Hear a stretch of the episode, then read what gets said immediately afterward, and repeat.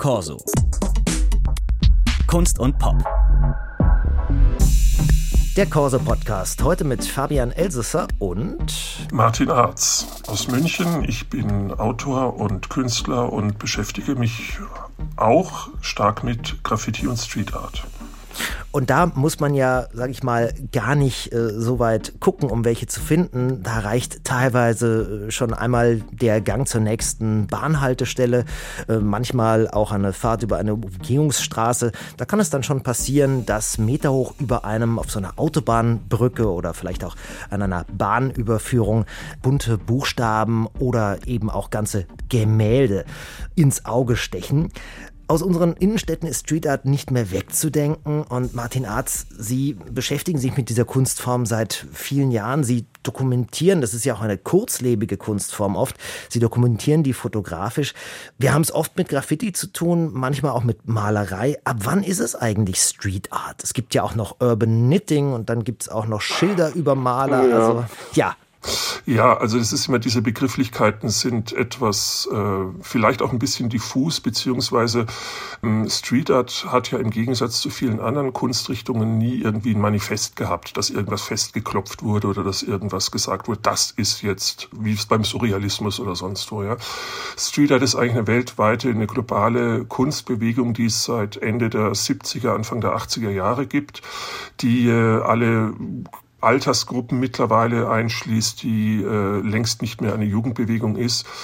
Und die Begrifflichkeiten sind eigentlich so gewesen, dass früher bis ungefähr ums Jahr 2000 herum eigentlich alles immer als Graffiti gegolten hat. Ja, wenn es gemalt war, wenn es irgendwo Buchstaben waren, dann war das immer Graffiti, auch die kleinsten Schmierereien, also das, was als Schmiererei wahrgenommen wird, an Wänden. So, das war das klassische Graffiti. Natürlich gäbe es auch noch die Sticker oder Aufkleber oder Papierarbeiten, diese Paste-Ups und so weiter oder Urban Knitting, was Sie schon angesprochen hatten.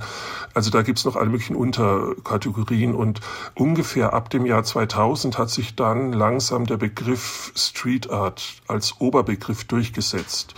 Und Street Art äh, umfasst heute eigentlich alles, von der Begrifflichkeit her, umfasst alles, was äh, sich ja letztlich draußen auf der Straße an Kunst so ungefähr befindet. Ähm, das heißt, darunter fallen Graffiti, darunter fallen Paste-Ups, darunter fallen die Reason Murals, also die großen Wandgemälde etc. Das alles fasst man heutzutage eher unter dem Überbegriff Street Art zusammen. Und Graffiti ist eigentlich streng genommen nur noch das, wo die Buchstaben, wo Schrift die Hauptrolle spielt. Apropos Schrift, wenn ich so durch die äh, Stadt gehe, dann sehe ich oft eben sogenannte Tags, also Gespräche, einzelne ja. Buchstaben oder auch Schriftzüge, Namen. Was bedeuten die eigentlich? Kann ich die als Laie deuten?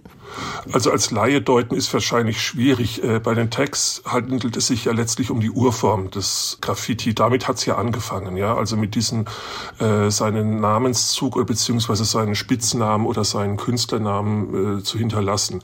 Und Tagging ist natürlich auch eine gewisse Spielart des Graffiti, vor allem für heute würde ich fast sagen, hauptsächlich für Jugendliche.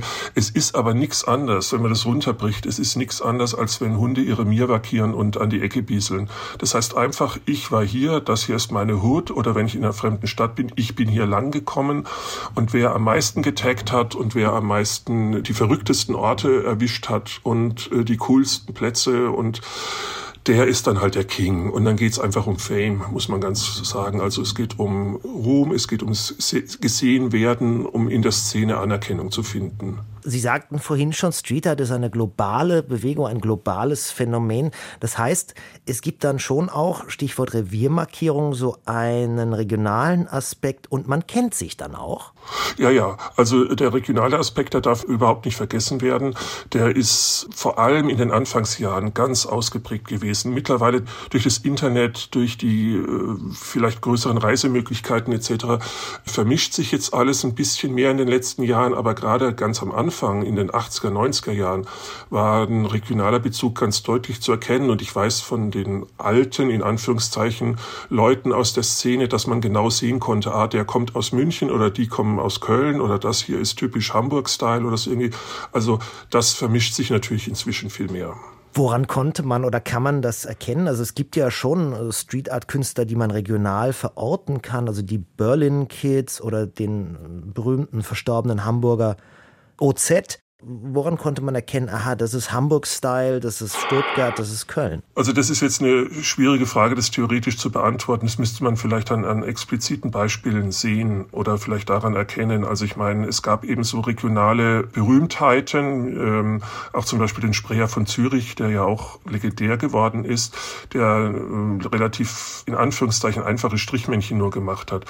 Die regionalen Unterschiede sind vielleicht, also ich kann es jetzt gerade für München speziell sagen. In München ist eine ziemlich große Writers City. Das heißt, es wird hier sehr viel geschrieben im Sinne von Stylewriting oder Buchstaben eingesetzt in der Straßenkunst sozusagen. Ja.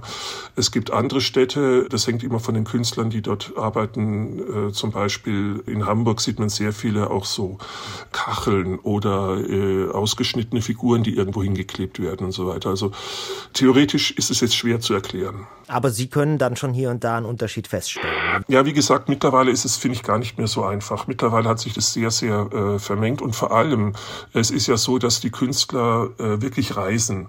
Also es werden ja dann Jams veranstaltet oder irgendwelche Malsessions sozusagen, dass die Leute dann aus verschiedenen Städten eingeladen werden und dass man gemeinsam malt und äh, gemeinsam eine große Wand zum Beispiel gestaltet.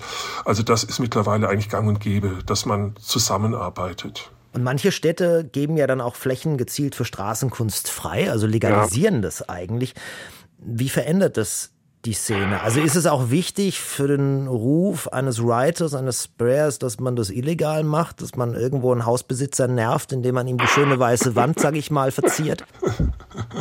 Ja, also es ist natürlich diese alte Diskussion, die in der Szene auch durchaus konträr diskutiert wird, beziehungsweise es gibt die einen, die immer sagen, nur was illegal ist, ist richtig und alles andere ist Vermarktung und Ausverkauf und Künstler, die erfolgreich sind und die vielleicht auch Aufträge haben und Geld für ihre Arbeiten dann bekommen, die werden gedisst und äh, die werden gehasst und man, ja, bloß darf man nicht vergessen, dass das oft die Pioniere waren und ohne die Kunst von denen würdest du vielleicht gar nicht sehen, was es an Möglichkeiten alles gibt, ja.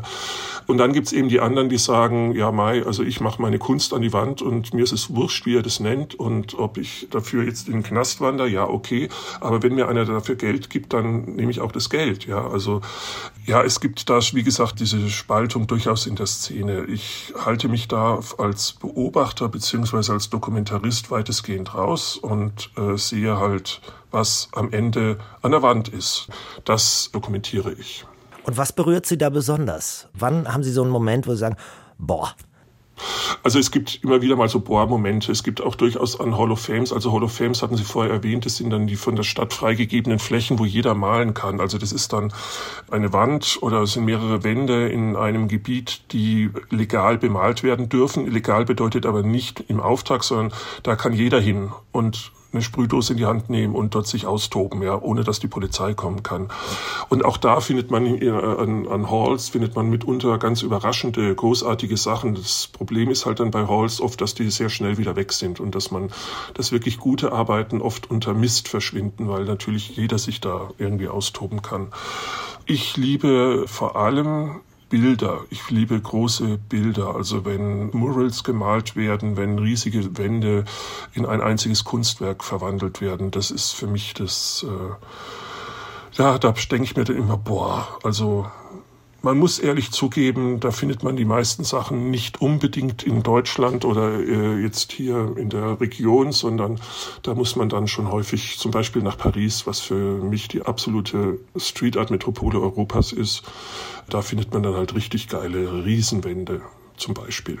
Jetzt gibt es dann hin und wieder aber auch äh, regelrechte Musealisierungen, Stichwort Banksy. Da ja. tingelt gerade auch eine Ausstellung, was dann auch keine Originale, sondern nachgearbeitete Kunstwerke sind äh, durch die Lande.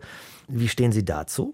Denn es gibt ja dann einem schon die Möglichkeit, diese, dieser Vergänglichkeit, die oft eben diese Street Art hat, ne? Äh, was entgegenzusetzen. Dadurch wird sie irgendwie ja doch greifbar. Ne? Und ansonsten ja, brauchen also, wir natürlich Sie und Ihre Fotos. Ja, ähm, diese Musealität, die Sie gerade ansprechen, ist natürlich das, eine, eine Sache. Also die, es gibt ja mittlerweile mehrere äh, Street Art oder Graffiti-Museen, äh, zum Beispiel in Berlins Urban Nation oder hier in München das MUKA, die äh, schon seit Jahren sammeln und mittlerweile eben durch, dadurch, dass sie äh, auch Ausstellungsräume haben, dann diese Sachen der Öffentlichkeit zugänglich machen können.